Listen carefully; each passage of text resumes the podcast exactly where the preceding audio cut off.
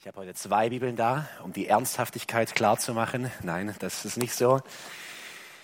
Vom Fasten, ihr Lieben. Ein einfacher Titel dieser Predigt und ein schwerer Inhalt oder auch ein leichter Inhalt, wenn man es mal wortwörtlich nimmt. Vom Fasten.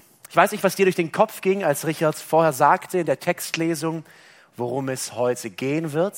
Ich weiß, dass ich in der fortlaufenden Serie durch die Bergpredigt immer wieder an diesen Vers dachte und ein bisschen Anspannung fühlte, bevor es um diesen Text geht.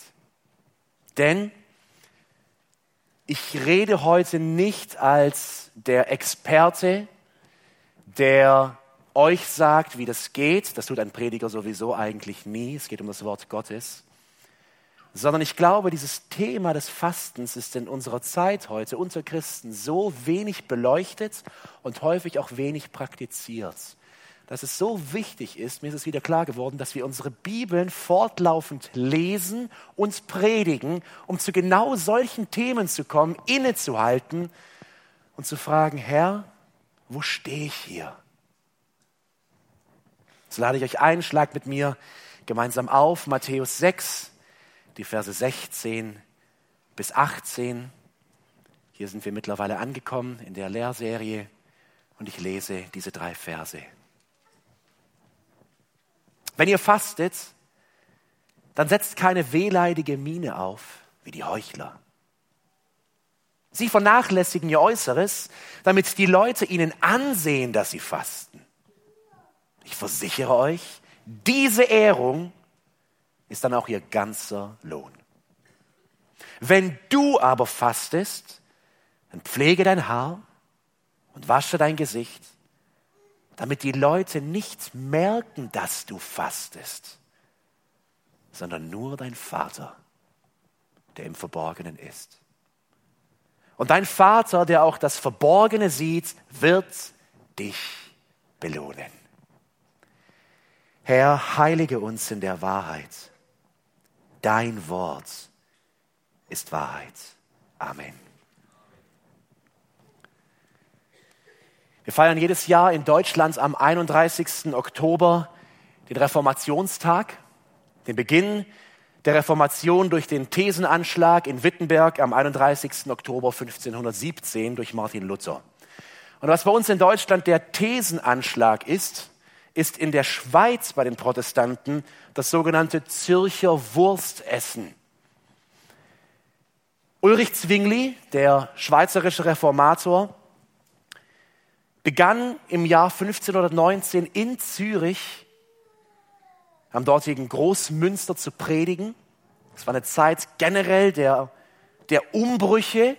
Und so kam Zwingli als sehr kirchenkritischer, der katholischen Kirche kritisch gegenüber eingestellter Priester oder Pfarrer nach Zürich und er begann mit etwas, was es zuvor dort niemals gab. Er begann die Evangelien auslegen zu predigen. Und es passiert, was immer passiert, wenn Gottes Wort auf die Menschen losgelassen wird, wenn es ausgelegt wird. Es begannen Menschen zum Glauben zu kommen, etwa zeitgleich wie auch die Erweckung der Reformation hier in Deutschland. Und dann im Jahre 1522, am ersten Fastensonntag in der österlichen Fasterzeit, da ist Zwingli im Haus seines Freundes, des Buchdruckers Froschauer, und in Ablehnung gegen kirchliche Fastentraditionen beginnen sie einen Teller mit zwei geräucherten Würsten umherzureichen. Und jeder der Männer isst ein oder zwei Stücke. Froschauer verteidigt sich später vor dem Gericht und sagt, wir haben den ganzen Tag gedruckt und vom ewigen Mus wurden wir nicht satt, deswegen musste die Wurst her. Zwingli hat es dann später geistlich begründet, als es riesige Wellen schlug und letztendlich von diesem Wurstessen in Zürich viele Menschen begannen aufzustehen, laut zu werden, zu sagen, was bringen all diese leeren Traditionen, wie zum Beispiel dieser Fastenmonat? Und Zwingli er schreibt eine Schrift, in dem er diese, dieses Essen in der Fastenzeit verteidigt und in dem er sagt, Gott gibt uns kein Fastengebot. Nichts davon stünde in der Bibel. Das ist eine reine Menschenidee, also dieser spezielle Fastenmonat. Und so soll Schluss damit sein. Wer fasten will, soll es tun. Wer nicht fasten will, soll es tun. Wer Fleisch essen will, soll es tun. Wer es nicht isst, soll es nicht tun. Und diese Rede druckt Froschauer ab und sie geht überall in die Kantone in der Schweiz. Und so beginnt in der Schweiz der Stein der Reformation ins Rollen zu geraten durch dieses Wurstessen. Ich weiß nicht, ich habe mir die Frage gestellt, sind es vielleicht Ereignisse wie diese? Also starre Kirchlichkeit, andere würden es vielleicht Gesetzlichkeit nennen, und dann der Aufbruch der Protestanten oder von uns als Evangelikalen, wie wir uns heute nennen würden, die wir des, den inneren Menschen betonen, das Herz, den persönlichen Glauben, dass eine Art ablehnende Haltung gegen alles Äußerliche mehr und mehr Raum gewonnen hat bei uns in unseren Kreisen. Vielleicht ist es ein Ereignis wie dieses, das uns Protestanten ein schwieriges Verhältnis zum Fasten bringt, weil ich habe so den Eindruck, für viele ist Fasten eine äußerliche Sache, die man tun kann, die aber häufig mit Dingen wie Scheinheiligkeit auch, ja, der fastet, er zeigt es nur nach außen, so wie Jesus es ja auch sagt, Gesetzlichkeit oder Kirchlichkeit in Verbindung gebracht wird. Die Lieben, ich, ich hoffe heute, vielleicht unsere falschen Vorstellungen vom Fasten aufzubrechen anhand des Wortes Gottes, damit wir diesen reichen, reichen Schatz, dieses, ich könnte das fast ein Gnadenmittel Gottes nennen, wie er in uns wirkt und wie wir dieses Wirken zum Ausdruck bringen, dass wir das neu entdecken und neu verstehen. Und vielleicht vorab eine ungewöhnliche Bitte an die Ordner. Vielleicht können wir die Fenster aufmachen. Ich weiß nicht, ob es nur mir hier so geht, aber wir sind viele heute, dass ein bisschen Luft hier ins Zirkeln kommt. Also nicht alle aufreißen, vielleicht oben ein paar Fenster oder mal kurz kippen. Wir brauchen frische Luft, um nachdenken zu können. Und so die erste Frage. Was ist Fasten? Was ist Fasten? In unserem Text in Matthäus 6, Vers 16 lesen wir, dass Jesus sagt, wenn ihr aber fastet, und dieses wenn haben wir schon zweimal vorher gelesen in diesem Kapitel 6, nämlich in den Versen 2 und 5. Wir haben in der letzten Predigt gesehen, dass in diesem Abschnitt der Bergpredigt Jesus diese starre Frömmigkeit der Pharisäer als Beispiel nimmt und sagt, ihr Lieben, in meinem Reich, im Reich Gottes, geht es nicht um Äußerlichkeiten wie öffentliches Beten oder öffentliches Spenden oder öffentliches Fasten. Wenn alles, was dein Glaubensleben ausmacht, das Sichtbare ist, in die Kirche gehen, dort in der Gruppe dienen, hier irgendwo auftreten, gibt es kein geistliches Leben bei dir. Es kommt auf das Innere, auf das Herz drauf an, auf die Frucht, die vom Glauben geweckt wird und die wir in der Stille vor Gott als unserem Vater leben. Und dennoch setzt Jesus voraus, wenn er sagt, wenn ihr aber betet, Vers 5. Wenn ihr aber spendet oder Almosen gibt, Vers 2.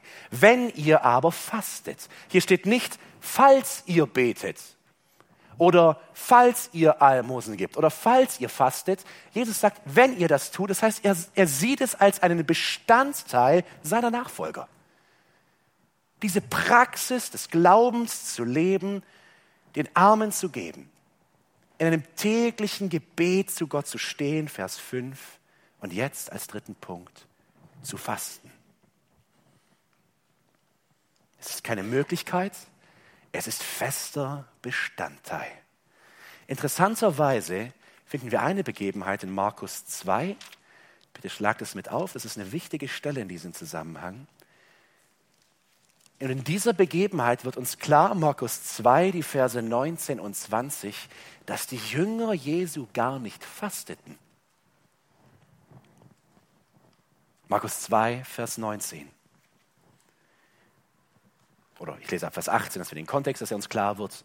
Die Jünger des Johannes und die Pharisäer pflegten regelmäßig zu fasten. Einige Leute kamen deshalb zu Jesus und fragten, wie kommt es, dass die Jünger des Johannes und der Pharisäer fasten, deine Jünger aber nicht?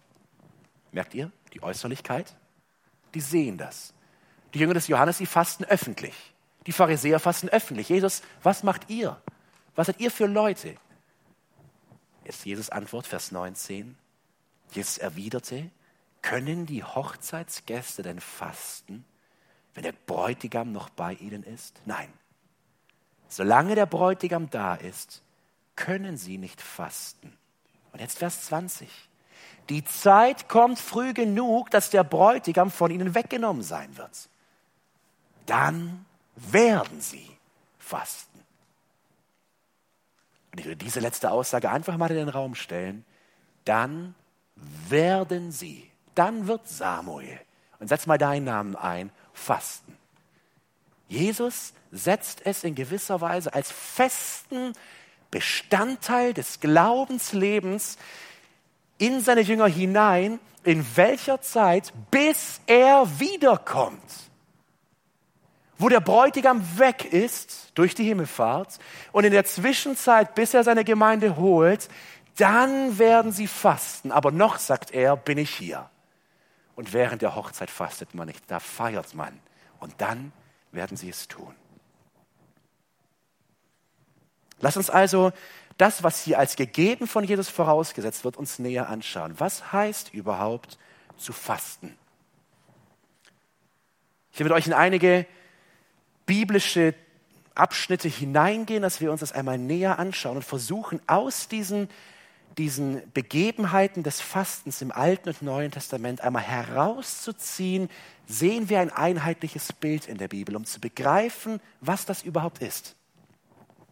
2. Mose 34, Vers 28 wäre die erste Stelle.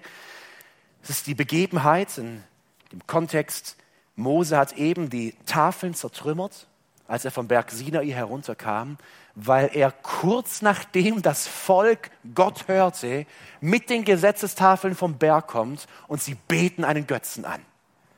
Und jetzt geht Mose wieder auf den Berg. Er ist bei Gott in seiner Gegenwart. Er empfängt das Gesetz. Für 40 Tage ist er dort. Und dazu heißt es in dieser Zeit, 2. Mose 34, 28, 40 Tage und Nächte blieb Mose dort bei Jahwe. Und dieser schrieb die zehn Gebote des Bundes auf die Steintafeln. Während der ganzen Zeit aß und trank Mose nichts. Es gibt den Trend des Mose-Fasten oder des ähm, Esra-Fasten oder des Esther-Fasten zu machen. Also wie haben die Leute das in der Bibel gemacht? Ein Mose-Fasten kenne ich nicht. Es geht nicht. Es ist übernatürlich. 40 Tage nicht zu essen und zu trinken würde jeden Menschen töten. Und so lebt Mose in dieser übernatürlichen Begegnung Gottes, in einem übernatürlichen Fasten. Und lasst uns die Auswirkungen Vers 29 lesen. Als Mose vom Berg herabstieg, hatte er die beiden Tafeln der göttlichen Urkunde in seiner Hand. Er wusste aber nicht, dass durch das Reden mit Gott seine Gesichtshaut zu leuchten begonnen hatte. Merkt ihr schon den, mal hier den Unterschied? Die einen fasten, dass es gesehen wird, und Jesus wird es gleich kritisieren. Der andere fastet und merkt gar nicht, dass er zu leuchten beginnt, weil er in der Herrlichkeit und Nähe Gottes ist. Also das erste Element des Fastens ist nicht, wir müssen es 40 Tage tun, das geht nicht, sondern Fasten ist immer verbunden mit einem Hineintreten in die Gegenwart des heiligen und lebendigen Gottes. Geschieht das nicht, dann ist es Hungern oder eine Diät. Aber biblisches Fasten ist wie bei Mose verbunden mit dem sich nahen Gottes, mit dem Hineintreten in seine Gegenwart, mit dem Suchen. Herr, ich will bei dir sein. Rede zu mir. Wirke in mich hinein. Hier bin ich. Josaphat, ein zweites Beispiel, ein König Israels, zweite Chronik 20, Vers 3. Ich gehe nicht auf alle Beispiele ein, es sind wirklich viele in der Bibel, wenn man mal zu suchen beginnt. Nur mal exemplarisch einige. Zweite Chronik 20, Vers 3. Joschafat, ein gottesfürchtiger König, er regiert, das ist das Südreich, und in einem Augenblick, da nahen sich Feinde. Die Moabiter und die Ammoniter, sie wollen oder sie überfallen das Volk. Und so lesen wir in 2. Chronik 20, Vers 3. Und ich lese ab Vers 1. Einige Zeit danach zogen die Moabiter, die Ammoniter und einige von den Menuitern zum Krieg gegen Joschafat heran. man meldete dem König, ein riesiges Heer ist gegen dich heraufgezogen. Sie kommen von der anderen Seite des Toten Meeres aus Edom und stehen schon in Hasesson Tamar. Das ist ein Name für Engedi. Da erschrak Josaphat. Nachvollziehbar, oder? Mitten im Krieg, unvorbereitet gegen ein riesiges Heer. Da erschrickt Josaphat. Und er beginnt seine Armee zu rüsten und zu mobilisieren? Nein. Er beschloss, sich an Jahwe zu wenden und ließ ein Fasten in ganz Juda ausrufen. Ihr Lieben, wieder sehen wir es. es. Er steht vor einem Problem, einem riesigen Problem. Aber seine erste Handlung als gottesfürchtiger König ist es nicht, ins Aktive zu gehen, ins Handeln, ins Mobilisieren. Das Erste, was er tut, ist innehalten, still werden, zu beten und zu fasten. Und die Not ist so groß, dass er es nicht nur selber tut, nicht nur seine Familie, nicht nur sein Stab, nicht nur sein Königshaus, das ganze Volk ruft er auf und sagt, lasst uns fasten und beten. Die Folge, wenn wir es weiterlesen würden, dieses Schicksal wird abgewendet und Joschafat siegt, weil der Herr mit ihm ist. Jona 3, Vers 5. Vielleicht das, die berühmteste Fastenerzählung überhaupt, die so unnormal ist, die so seltsam ist, dass wir das uns nochmal vor Augen führen müssen, was hier passiert. Das Buch Jona ist bekannt, vielleicht schon einer der bekanntesten Propheten in den Kinderbüchern, überall taucht er auf. Aber haben wir einmal verstanden, was hier in Wirklichkeit geschieht? Jona, er kommt zu dem Volk nach Susa und er beginnt dort widerwillig, wir kennen ja die Geschichte, zu predigen. Und während er predigt, es ist eine kurze Predigt, das heißt nur, Gott wird kommen und die Stadt zerstören. Ich weiß nicht, ob das alles war. Wenn das alles war, war das nicht gerade die beste Predigt. Und als Folge auf diese Predigt beginnt die ganze Stadt. Wir gehen davon aus, dass es mehrere hunderttausend Menschen waren dort in, Susa, in Persien. Und so beginnen vom König an, der diese Botschaft hört, beginnt das Volk zu fasten und zu beten. Nicht nur das Volk, selbst die Tiere sie verstanden haben, was sie da tun, mag ich bezweifeln, aber es zeigt uns den Ernst, den diese Stadt hatte. Jona geht zwei Tagesreisen hinein. Es war eine riesige Stadt von Heiden, von Menschen, die vielleicht noch nie zuvor etwas von dem lebendigen Gott gehört haben. Und er beginnt dort zu predigen und das Volk reagiert. Jona 3, Vers 5. Die Leute von Ninive glauben glaubten Gott. Der erste Punkt. Sie glauben und beschlossen zu fasten. Alle, groß und klein, zogen den Trauersack an. Jonas Botschaft hatte nämlich den König von Ninive erreicht und jetzt hört, was er tut. Er war von seinem Thron gestiegen. Er demütigt sich. Er anerkennt Gott, du sitzt auf dem Thron.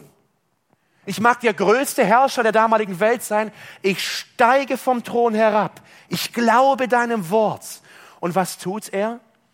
Er hatte sein Herrschergewand ausgezogen, den Trauersack angelegt und sich in Asche gesetzt. Und dann Vers 7, Menschen und Tiere, Rinder und Schafe sollen weder essen noch weiden noch trinken. Menschen und Tiere sollen mit dem Trauersack bedeckt sein und mit aller Macht zu Gott rufen. Mit aller Macht zu Gott rufen. Und merken wir hier die Verbindung, die ein Heide intuitiv auf das Wort Gottes, dem er glaubt, tut. Er demütigt sich, er steigt wortwörtlich von seinem Thron Er zieht sich seine Kleider aus. Das heißt, er zeigt damit, ich bin ein Nichts. Ich sitze in Asche und Staub. Und kehrt um und tut Buße. Aus welchem Grund? Vers 9. Oder erst noch 8b.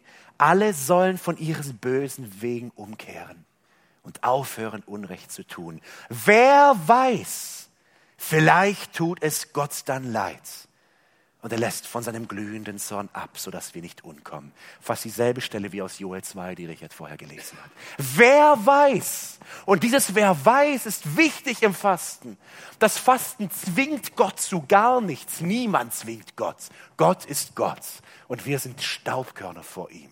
Aber mit jedem Fasten, mit jedem symbolischen Herabsteigen von unserem Thron und sagen, du bist Gott und ich bin dein Geschöpf hier stehe ich in meiner Sünde und Schuld. Ich esse nichts. Ich, ich will das, den Schmerz, das Zerschlagensein in mir zum Ausdruck bringen, indem ich auch körperlich schwach werde, Gott. Ich will durch das Nichtessen meine Schwäche spüren und dir sagen, hier stehe ich zerschlagen vor dir. Wer weiß, vielleicht wirst du hören. Esra 8, ein nächstes Beispiel. Esra und der, der Priester zieht mit dem Volk nach dem jüdischen Exil in Babylonien und Persien wieder zurück. Und in Esra 8, Vers 21 lesen wir, dass zu Beginn dieser Reise das ganze Volk zu fasten beginnt. Die Zeit von Esra und Nehemiah, eine wirkliche Erweckungsbewegung im jüdischen Volk mit vielen Rückschlägen auch zwischendrin. Esra 8, 21. Das Volk will aufbrechen und Esra hat dem König, der ihnen erlaubt hatte, zurückzuziehen, gesagt, wir brauchen keine Wachen, wir brauchen keine Soldaten, Gott ist mit uns. Und dann sieht er wahrscheinlich dieses große Volk bei ihm stehen und er sieht die vielen tausend Kilometer die sie wandern müssen.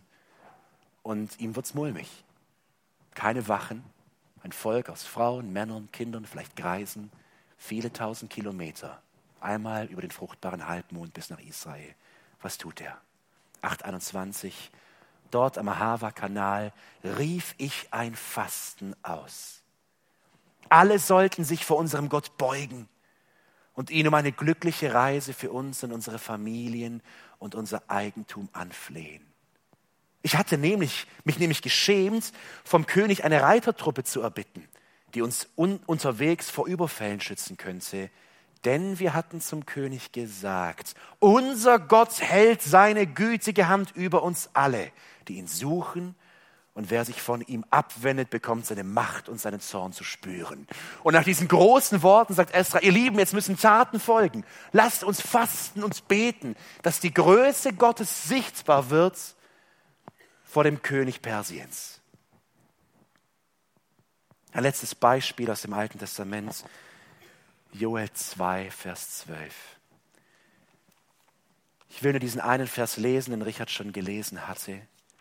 Was für eine Stelle, die uns mit hineinnimmt in das Verständnis über das Fasten.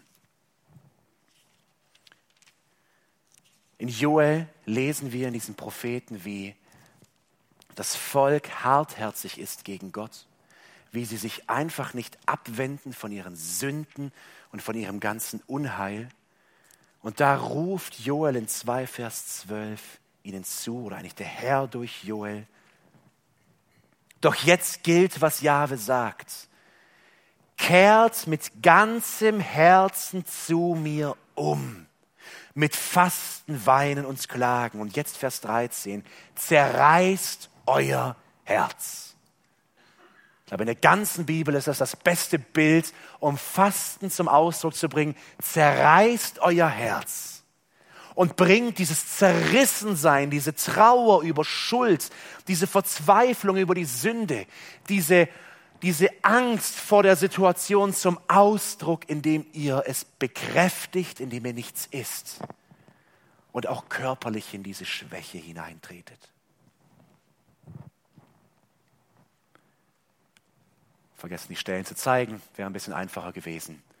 Ich habe versucht, es zu bündeln und das einmal zu definieren. Was ist Fasten aus diesen Stellen? Fasten ist der Verzicht auf Nahrung, um in körperlicher Schwäche und mit demütigem Herzen in die Gegenwart Gottes zu treten. Ihr Lieben, wenn ihr das liest, und ich hoffe, ich habe es richtig zusammengefasst, merken wir, was für ein Werkzeug das Fasten ist.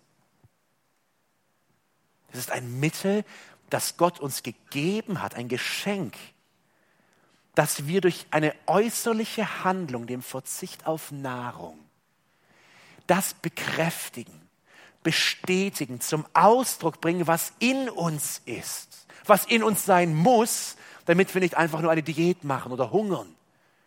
Das wäre sonst Verzicht auf Nahrung, sondern um die Zeit zu haben, die Ruhe und Stille, aber auch die körperliche Schwäche, zu sagen, Herr, hier stehe ich vor dir mit leeren Händen, der geistliche Bettler aus der ersten Seligpreisung. Herr, gib, ich habe nichts. Herr, hilf, ich kann nicht. Herr, greif ein, wir brauchen dich.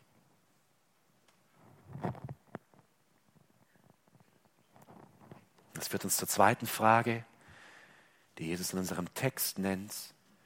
Matthäus 6, Vers 17. Wie sollen wir fasten? Wir sind immer noch in Vers 16b. Wenn ihr fastet, dann setzt keine wehleidige Miene auf, wie die Heuchler.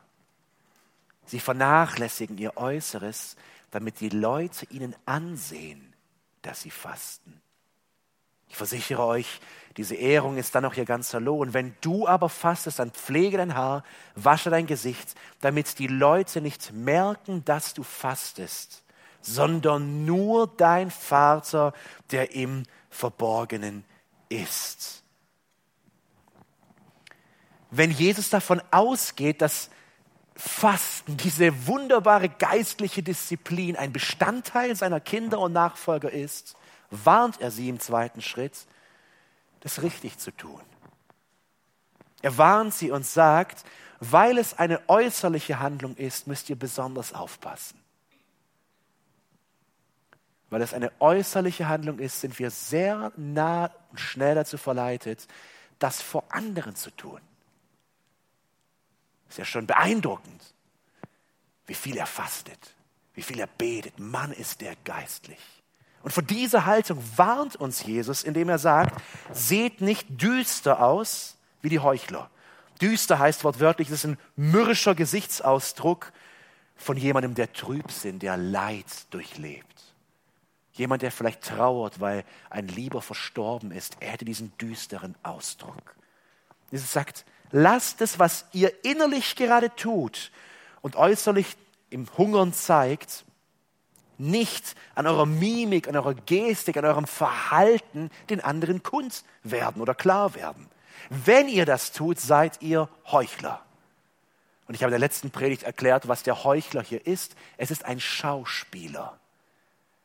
Es ist ein Schauspieler, der diese Maske wie im griechischen Theater anzieht und jede, in jede Rolle schlüpft, um anderen irgendeinen Charakter vorzuspielen, aber sein Herz ist meilenweit weg. Und Jesus sagt, spielt nicht Fasten vor den Menschen, um Anerkennung für eure Geistlichkeit zu bekommen. Wir wissen aus Lukas 18, die Verse 10 bis 12, dass es Sitte war, dass Juden zweimal in der Woche fast, fasteten. Aus den Berichten rund, also den rabbinischen Berichten aus dem Alten Testament, äh, ist es sehr wahrscheinlich, dass die Juden montags und donnerstags fasteten. Zweimal in der Woche regelmäßig. Und was wie so häufig in einem guten Motiv begann, wurde über die Jahrhunderte zu einer Tradition, zu einem festen Bestandteil der Woche, aber auch viele Juden begannen zu fasten, beispielsweise, wenn im Herbst der Regen ausblieb. Eine wunderbare Sache, hier zu fasten zu beginnen, oder? Nur begannen die Leute in dieser Fastenzeit ihr Fasten auch zum Ausdruck zu bringen, indem sie sich ihr Gesicht mit, mit Asche bemalten, indem sie dreckige Kleider anzogen, indem sie mit, mit traurigen Mienen durch die Straßen liefen, dass jeder sieht, ach so, er ist einer der Ersten. Er beginnt jetzt dieses nationale Fasten ins Rollen zu bringen, damit Gott Regen schenkt im Herbst, wo es nicht regnet. Und Jesus warnt sie mit den Worten, letzter Satz in Vers 16, diese Ehrung ist dann auch ihr ganzer Lohn. Ein kurzes Klatschen, ein anerkennender Blick, das war's. Vor Gott ist es nichts wert. Sondern, wie sollen wir fasten? Du aber, wenn du fastest, Pflege dein Haar und wasche dein Gesicht, damit die Leute nicht merken, dass du fastest, sondern nur dein Vater, der im Verborgenen ist. Ich glaube nicht, dass hier ein Gebot drin steckt. Wortwörtlich heißt es ja, ähm, gieße dein Haupt mit Öl. Praktiziere ich sonst auch nicht, würde ich beim Fasten auch nicht machen.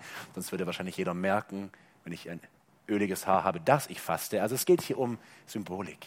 Es geht darum, wie die NEU übersetzt, gepflegt zu sein unser Gesicht zu waschen, das äußerlich gar nicht zu zeigen. Warum? Weil es meinen Nächsten gar nichts angeht. Ich tue es nicht für meinen Nächsten. Ich tue es als Gläubiger, als Kind Gottes vor meinem Vater, der, wie Jesus sagt, im Verborgenen ist. Und so werde ich still vor Gott und begegne ihm im Verborgenen. Lieben, ich musste nachdenken, lange darüber nachdenken, warum interessiert es den Gott, der die Galaxien schuf, der dieses unendliche All ausbreitete, der Sonne strahlen lässt, Energie erhält, Wassermassen schickt, Luft zum Atmen gibt. Dieser große Gott, warum interessiert es ihn, ob Samuel Ewert ist oder nicht ist? Warum interessiert es ihn? Begreifen wir, dass der große Gott in seiner Liebe zu uns uns nahe ist, uns anschaut und dass es einen tatsächlichen Unterschied macht, wenn ich vor diesem großen Gott stehe und sage, Gott, ich verzichte auf Nahrung, ich will dir nah sein, ich will dir begegnen. Und wie sehr Gott an unseren inneren Motiven interessiert ist, zeigt uns Jesaja 58, die Verse 3 bis 6. Das ist eine so wichtige Stelle um zu verstehen, dass Gott unser Herz sieht bis in die tiefste Kammer hinein. Jesaja 58, die Verse 3 bis 6.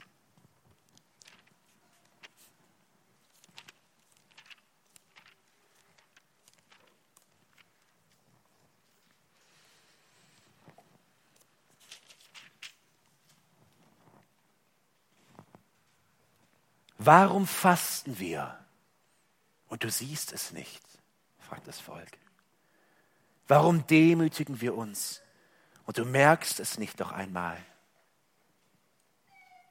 Und jetzt die Antwort. Seht doch, was ihr an euren Fastentagen tut. Ihr geht euren Geschäften nach und beutet eure Arbeiter aus. Ihr fastet zwar, aber gleichzeitig zankt und streitet ihr euch und schlagt gleich mit gottloser Faust zu. So wie ihr jetzt fastet, verschafft ihr eurer Stimme droben kein Gehör. Und damit sehen wir, worauf es Gott ankommt. Ein zerschlagenes Herz, das sich im Glauben an, zu ihm wendet und im Licht des Evangeliums und der Vergebung durch Christus sagt, ja, hier stehe ich als Sünder und ich sehe die Not und ich weiß, mir ist vergeben, aber Herr, schaff Abhilfe, greif ein, wirke, höre auf mein Gebet und dann wird nach Vers 4 das Fasten gehört. So verschafft ihr eurer Stimme droben kein Gehör. Soll das vielleicht ein Fastentag sein, der mir gefällt? Ein Tag, an dem der Mensch sich beugt und seinen Kopf wie eine Binse hängen lässt, sich in den Trauersack und Asche setzt? Nennst du das ein Fasten? Soll das ein Tag sein, der Jahwe gut gefällt? Nein, ein Fasten, das mir gefällt, ist so. Löst die Fesseln der Ungerechtigkeit. Knotet die Jochstricke auf. Gebt Misshandelten Freiheit. Schafft jede Art von Unterdrückung ab. Und damit zeigt Gott, dass der Mensch, der an seiner Schuld festhält, und sollte er zwei Wochen lang nichts essen, um seiner, seinem Ernst Ausdruck zu verleihen, nicht gehört wird. Warum? Weil die Schuld zwischen ihm und Gott steht. Das heißt, ihr Lieben, Fasten und Buße gehören zusammen. Und so im Verborgenen vor Gott zu treten, verschafft Gehör. Das damals auf den Punkt zu bringen, als Abschluss für diesen Punkt, finden wir in Lukas 18 genau denselben Gedanken im Neuen Testament wieder. Lukas 18, 10 bis 12. Zwei Männer, so erzählt Jesus die Geschichte, ein Gleichnis, ein Pharisäer und ein Zollernehmer gingen zum Gebet in den Tempel. Der Pharisäer stellte sich hin und betete für sich. Ich danke dir, Gott, dass ich nicht so bin wie die anderen Menschen, all diese Räuber, Betrüger, Ehebrecher oder wie dieser Zolleinnehmer dort. Ich faste zweimal in der Woche und spende den Zehnten von all meinen Einkünften. Der Zolleinnehmer jedoch blieb weit entfernt stehen und wagte nicht einmal zum Himmel aufzublicken. Er schlug sich an die Brust und sagte, Gott, sei mir Sünder gnädig. Ich bin ein Sünder. Ich sage euch, dieser Mann wurde von Gott für gerecht angesehen, als er nach Hause ging, der andere nicht. Fasten und das Evangelium von Jesus Christus, wo wir wieder erneut, wie beim Abendmahl daran denken, dass meine Schuld als Sünder auf Jesus geladen wurde, gehört zusammen. Und so ist dieses sich Gott nahen durch das Fasten und das Beten. Etwas, was hineingetaucht ist in dieses Wunder, in diesen Ozean der Liebe Gottes durch das Kreuz, wie wir es vorher gesungen haben. Wo wir zerschlagen und doch voller Sehnsucht zu Gott kommen, wie dieser Zollernehmer und sagen, ich bin ein Sünder, Herr, sei mir gnädig. Was bewirkt ein Fasten in dieser Haltung? Wir lesen es in dem letzten Abschnitt in unserem Vers, Matthäus 6, Vers 18.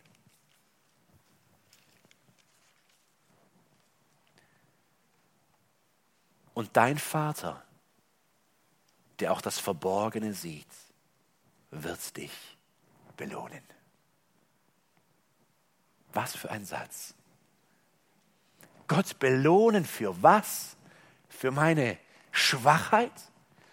Für, meine, für meinen Dreck, den ich wieder neu vor dich bringen muss und beten muss, Herr, nimm es weg, wasch es raus, reiß es aus. Und so ist Gott, er ist gnädig und treu.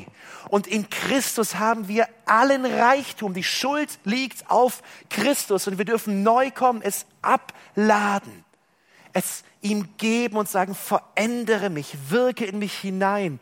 Und Jesus spricht uns diese Verheißung zu. Dein Vater, auch hier heißt es nicht und Gott, sondern Vater, dieser Begriff der Nähe, der auch das Verborgene sieht. Er wird dich belohnen. Inwiefern belohnen?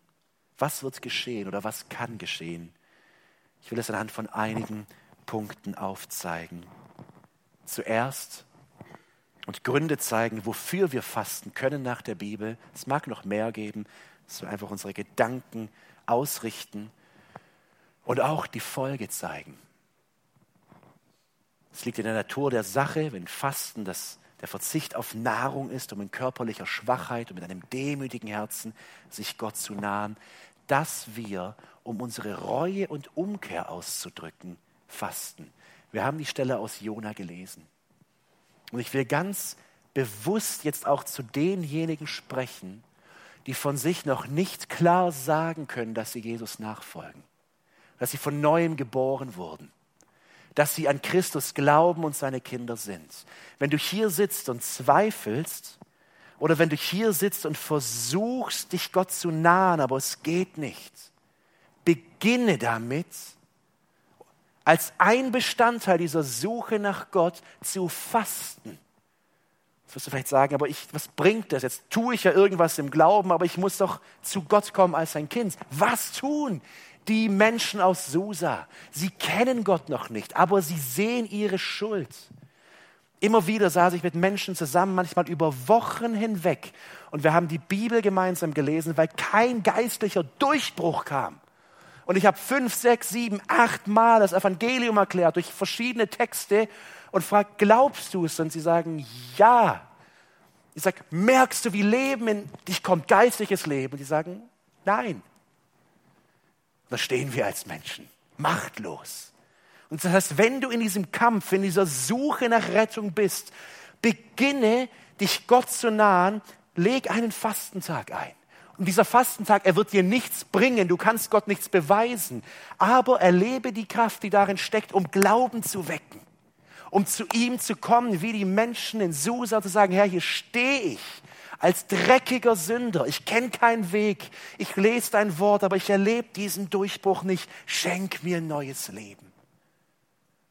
Aber auch Gläubige, wir dürfen es tun, ihr Lieben, wenn wir mit Sünde ringen und merken, da ist dieser, dieses, dieser Bereich meines Lebens, wo ich falle, wo Ketten um mich liegen. Lasst uns beginnen zu fasten um uns Gott zu nahen, um unseren Stolz niederzulegen. Zu sagen, Herr, so wie ich jetzt schwach vor dir stehe, ich bin geistlich noch viel schwächer. Greif ein. Hilf mir. Aber auch Fasten als ein Ausdruck und Bewältigung von Trauer. Jetzt wirst du vielleicht sagen, in einer Zeit der Trauer auch noch zu fasten? Sollten wir uns nicht mit Freude umgeben in dieser Zeit, um irgendwie wieder aufgerichtet zu werden? Mag sein, es gehört auch dazu. Aber wisst ihr, wie Daniel mit seiner Trauer um sein Volk umgeht? Er sieht eine Vision in Daniel 10, dass das Volk Gottes zwar zurückkehren wird, aber nie mehr in der Stärke aufgerichtet werden wird und tiefe Entschuldigung, tiefe Trauer erfüllt Daniel, als er diese Vision sieht. Daniel 10, Vers 3, Vers 2. Damals trauerte ich Daniel drei Wochen lang. Ich verzichtete auf besondere Speisen, aß kein Fleisch, trank keinen Wein und pflegte mich nicht mit Salbölen, bis die drei Wochen um waren. Er kannte die Worte unseres Herrn noch nicht. Die kamen erst später. Deswegen hier das Salböl. Ja, Daniel, er gerät in Trauer und er beginnt zu fasten, um in dieser Zeit der großen Not zu Gott zu kommen in der Stille. Zu sagen, Herr, richte auf, hilf mir, gib Kraft.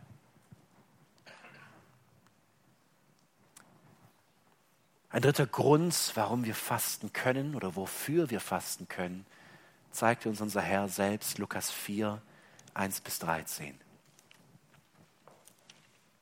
Nachdem wir den, die Weihnachtsgeschichte in Lukas lesen, beginnt der Dienst Jesu nicht mit Handeln und Arbeiten direkt, sondern der Dienst von Jesus beginnt, indem er sich zurückzieht die Stille und Nähe seines Vaters sucht in der Wüste. so lesen wir in Lukas 4, Vers, ab Vers 1, vom Heiligen Geist erfüllt, verließ Jesus den Jordan und ging in die Wüste.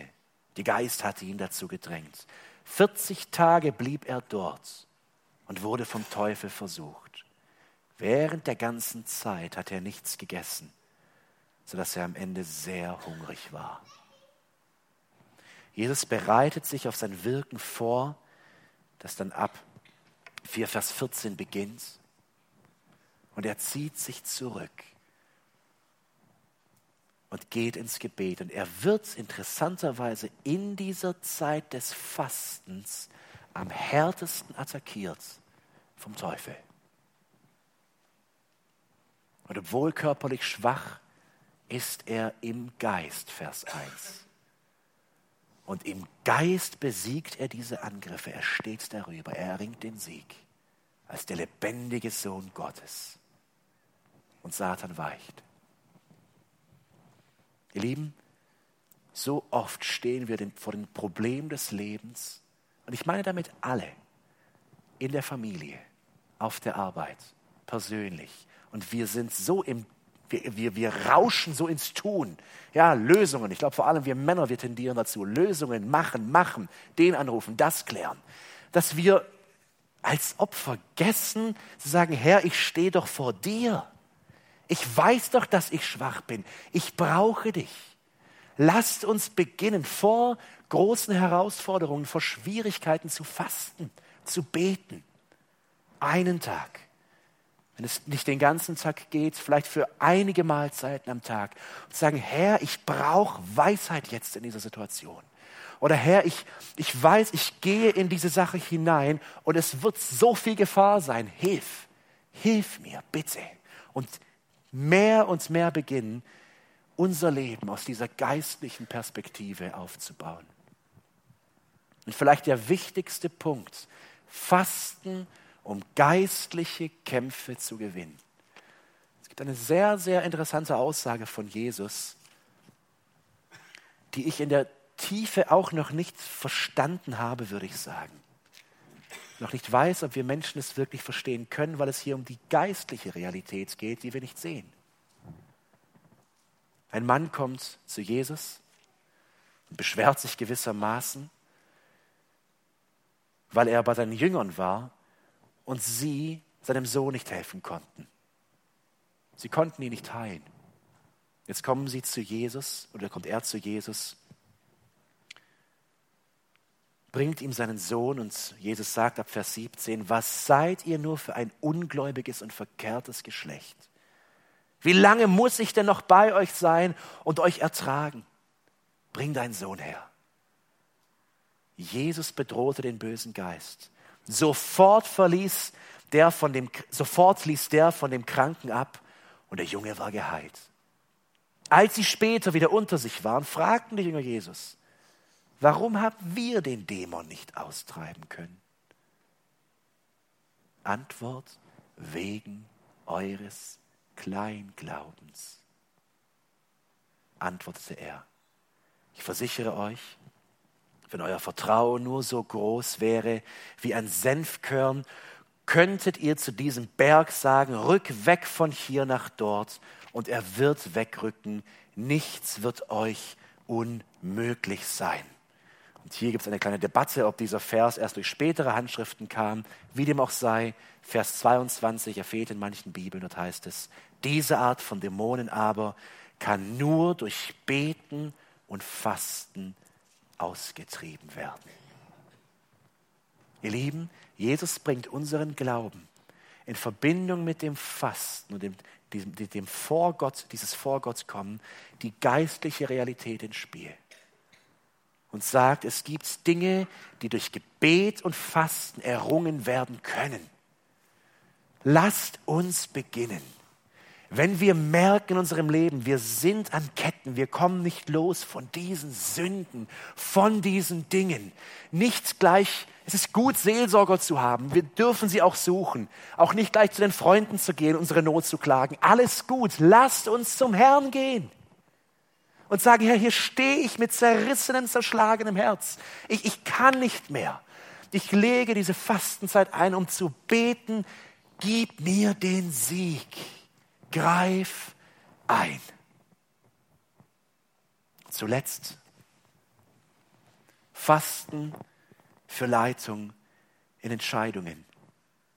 Lieben, wir haben viel in den letzten Monaten die Stelle aus Apostelgeschichte 13 erwähnt, weil es bei uns gerade viel um Gemeindegründung geht und das ist der klassische Text in Bezug auf Gemeindegründungen.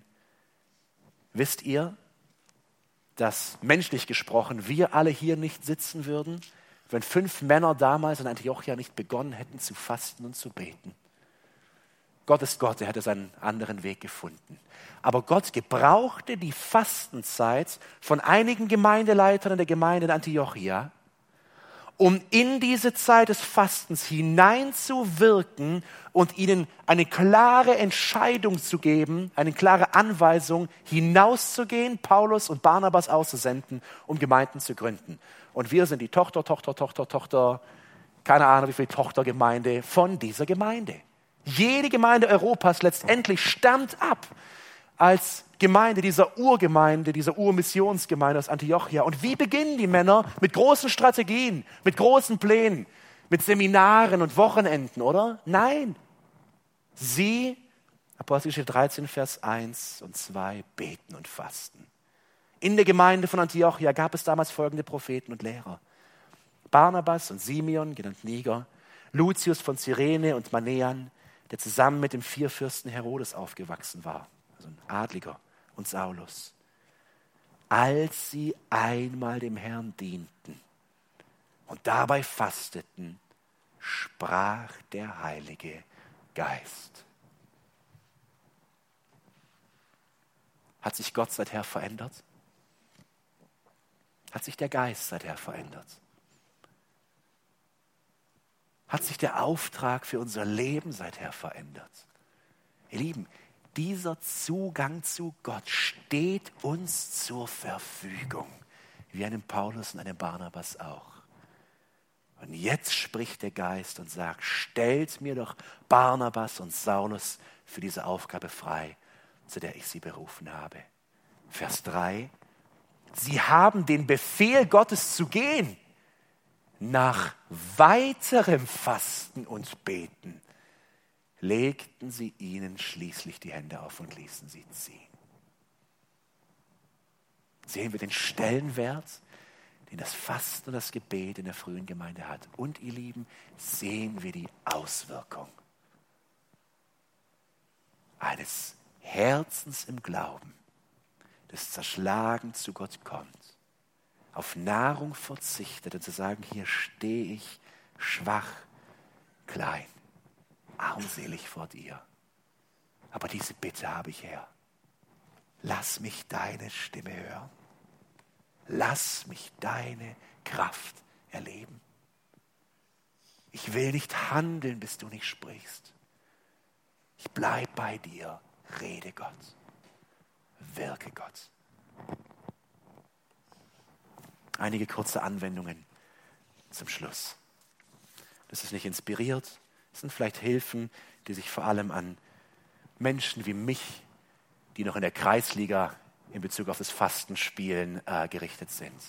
Wenn du vielleicht seit vielen Jahren Fasten praktizierst, werden dir diese Dinge vielleicht ein bisschen trivial und logisch erscheinen. Das ist einfach als Anregung, ähm, um vielleicht damit zu beginnen oder das zu vertiefen. Erstens, Fang klein, aber regelmäßig an.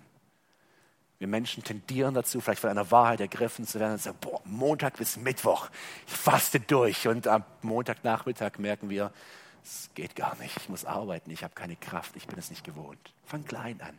Lass eine Mahlzeit weg in der Woche. Vielleicht am Abend. Und anstatt diese Zeit, Essen braucht ja viel Zeit, wir essen ganz schön viel zeitlich gesehen im Laufe des Tages, die meisten, was ja gut ist, es ist Gemeinschaft. Sagen, Herr, ich beginne mit dieser Mahlzeit. Vielleicht mit zwei. Ich frühstücke nicht, ich esse keinen Mittag. Ich will bei dir sein, Gott. Fang klein an, aber regelmäßig. Und ich bin mir sicher, wenn wir das schmecken, die, die Kraft, die kommt dadurch, dann brauchen wir uns nicht groß bemühen, dann wird es ein Bestandteil unseres Lebens und wird sich ausweiten, wenn der Herr segnet. Zweitens, plane die frei gewordene geistliche Zeit.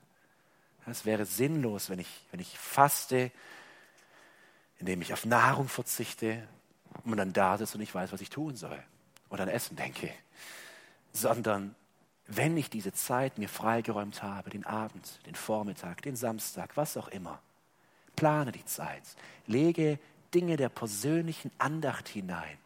Nimm dir vor, vielleicht ein oder zweimal dieses Bibelbuch oder diese Kapitel zu lesen, die genau in deine Situation sprechen. Vor allem Fasten ist mit einem Zweck verbunden. Wir haben nie gehört, dass die Menschen hier einfach so fasten, weil man es halt macht. Ja, weil jetzt irgendjemand einen Fastentag ausgerufen hat. Das hat einen Zweck, ein Ziel. Also setze dieses, dieses Ziel. Worum geht es? Geht es um eine, eine Sünde in meinem Leben? Geht es um eine Entscheidung? Geht es um andere Dinge, die da sind? Ist es ein Gemeindegebet? Das haben wir ja auch immer wieder für eine Not in der Gemeinde. Und dann fülle diese Zeit, die du hast, mit einem guten Zweck, damit es eine geistliche Zeit des Gebets und des Hörens auf Gottes Stimme ist. Drittens, bedenke, wie es auf andere wirken wird. Besonders die Zeit des Fastens sollte eine Zeit sein, die von der Liebe zu Gott, aber auch der Liebe zu unserem Nächsten geprägt ist. Und es ist ganz schön schwierig, manchmal das richtig zu gestalten. Ich denke an, an Familien oder auch auf der Arbeit, wo es Geschäftsessen gibt oder in der Familie, einfach Zeiten, wo die Familie zusammenkommt.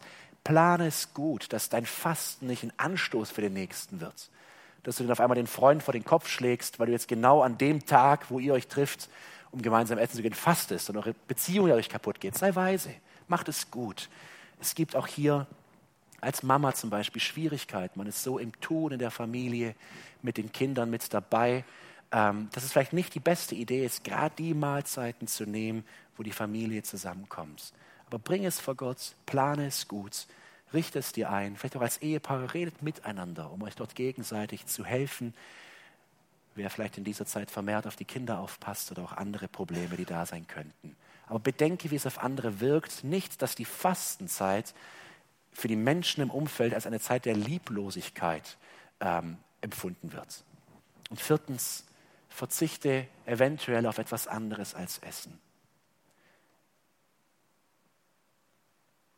Ich glaube, hätte es Smartphones zur Zeit der Bibel gegeben, hätten wir mindestens einen Text, wo jemand auf sein Smartphone verzichtet hätte. Vielleicht ist es heute fast notwendiger, die Dinge, die unseren Alltag so bombardieren, dieses, dieses Artilleriefeuer der Medien, Vielleicht beginnen wir sogar damit, bevor wir zum Fasten in Bezug aufs Essen kommen.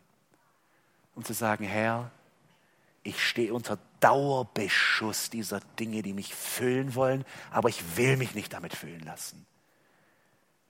So richtig Zeiten des Fastens ein in Bezug auf Medien oder auch andere Dinge. Warum, mit welchem Ziel? Zerschlagen zu dir zu kommen. Zu sagen, Herr, fülle du mich verändere du, dass ich mehr und mehr in das Bild meines Herrn und Erlösers Jesus Christus verwandelt werde. Amen. Lade noch ein zu einer Gebetsgemeinschaft.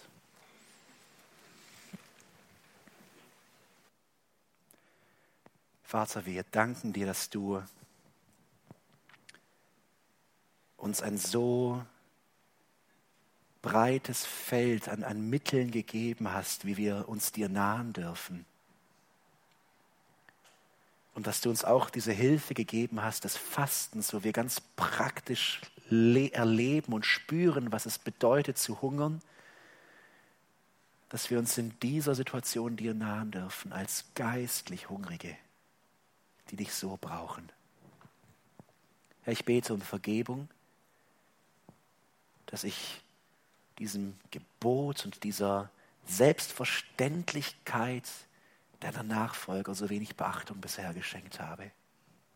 Herr, lass uns erleben, als deine Gemeinde hier in Böbingen, welche Kraft im Fasten liegt, indem wir uns dir nahen, mit demütigem Herz und erleben, wie du mächtig zu wirken beginnst indem du die Ketten der Sünde zerreißt, indem du uns Weisheit und Leitung und Entscheidungen gibst, indem du Buße und Umkehr schenkst und wir Christus in uns, die Hoffnung der Herrlichkeit, erleben dürfen. Amen.